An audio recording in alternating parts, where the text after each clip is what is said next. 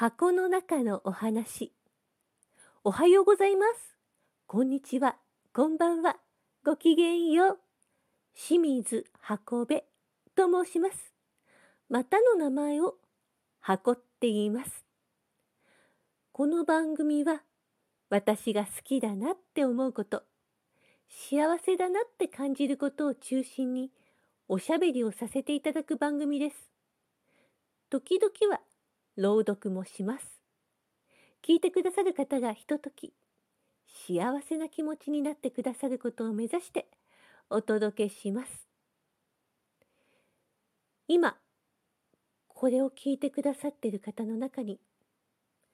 前回の配信を聞いてくださった方はいらっしゃるんでしょうかね。私、前回の配信のことでお礼を申し上げたい方々がいます。前回はシンガーソングライターの遊佐美森さんについてお話をさせていただいたんですね。で前回の配信の後自分のツイッターで大好きな遊佐美森さんについてお話ししましたってツイートをしたんですけどそれをね三森さんの公式のファンクラブのスタッフの方がリツイートしてくださったんです。そしたら遊佐美森さんご本人からもリツイートといいねをいただいて多分私の配信を三森さんご本人が聞いてくださったのかなって。もう通知をいただいた時には涙が止まりませんでした。あの三森さんのねリツイートをご覧になったファンの方もどうやら私の配信を聞いてくださった方がいらっしゃるみたいで人生にねこんなことが起きるとは思ってもみませんでした。なんかねもうね今でもね夢の中にいるようなそんな気持ちがしてるんですよ。だからお礼を言わせてください。前回の配信を聞いてくださった方リアクションをくださった方三森さんのファンクラブのスタッフの皆さんそしてゆさみもりさん本当にありがとうございます。ラジオトークもっと頑張ろうって思いました。ラジオトークに限らずやりたいこと全力でやろうって思いましたし生きることに一生懸命になろうってそう思いました。そう思わせてくださって本当にありがとうございます。これからも頑張ります。お礼と決意表明を述べさせていただきました。それでは今回のトークテーマを発表します。今回は夏目漱石の「夢十夜」という作品についてお話しします。私実はねあの夏目漱石の熱心な読者というわけではなくてこの「夢十夜」っていう作品以外はそんなに読んだことがなかったりします。でもねこの「夢十夜」っていう作品はもうね何回読み返したか分かりません。すごく大好きな作品です。これはねあの10編の短編からなる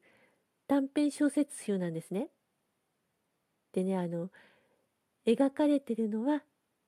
夢なんですね。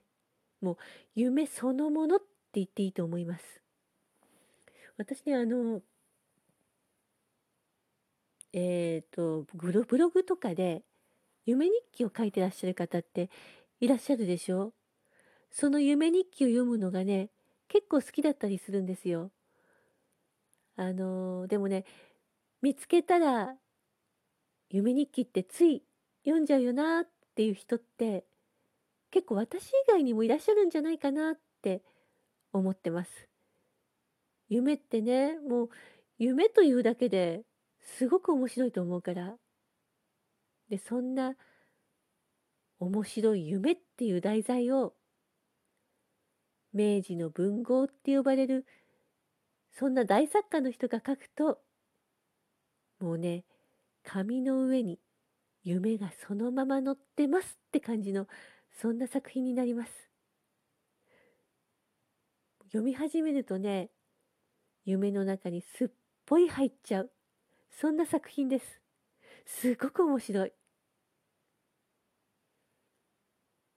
でねあのー、これ一遍一遍結構短いんですよ。あの文庫本で5ページとか6ページとかだからそれが10編集まっても結構短くてだからね結構読み始めたらスラスラって読めると思うんですよね。うんとねあのこれ青空文庫にもなってますしそれにあの収録されてる文庫本もそんなに厚いものじゃないから購入してもそんな高いお値段じゃないと思いますしなのでねちょっと興味を持たれた方は是非読んでみてほしいなって思いますね。でねこれあの一編一編の短編にはねこう第1夜から第10夜っていうそれぞれそういうふうにタイトルが付けられてるんですけれども私この第1夜から第10夜までの中でね特別好きなのは第1夜なんですよね。これがね本当に好きなの。この第1夜がどういうお話かっていうと簡単に言っちゃうと恋愛小説です。あのねもう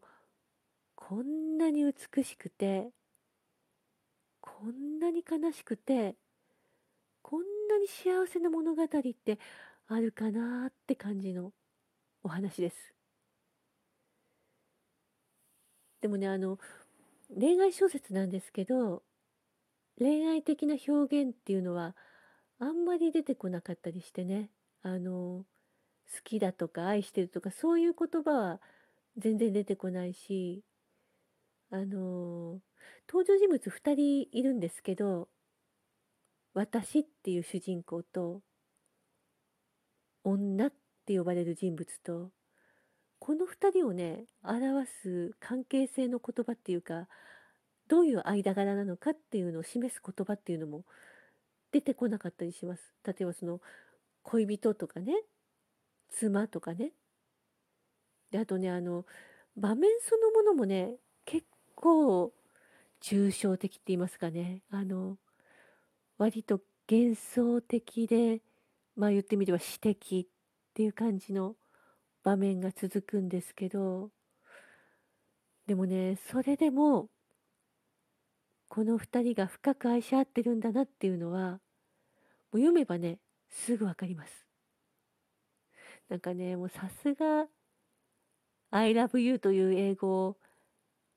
月が綺麗だねっていう日本語に訳す作家さんだなって思います。あの私ね現実世界で誰かから月が綺麗だねって言われてもそれが I love you だという意味だとは絶対思わないタイプの 人間ですけどでもそれでもねそんな私でもこれが濃密な美しい愛の物語だってことはすごくよくわかるしすごく心を打たれます。本当におすすめ。知らない方にはぜひ知っていただきたいなって思うんですよね。だから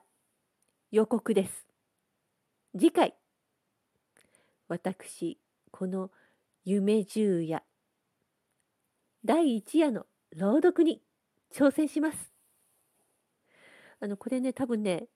読むとね10分近くかかるような気がします。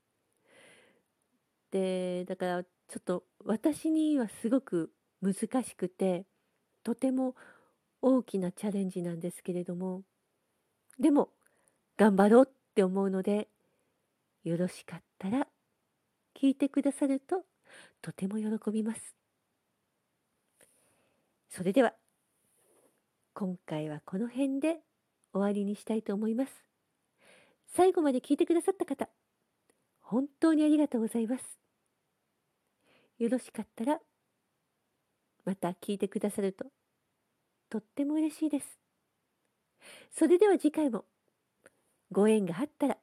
ぜひお会いしましょう。清水箱部でした。では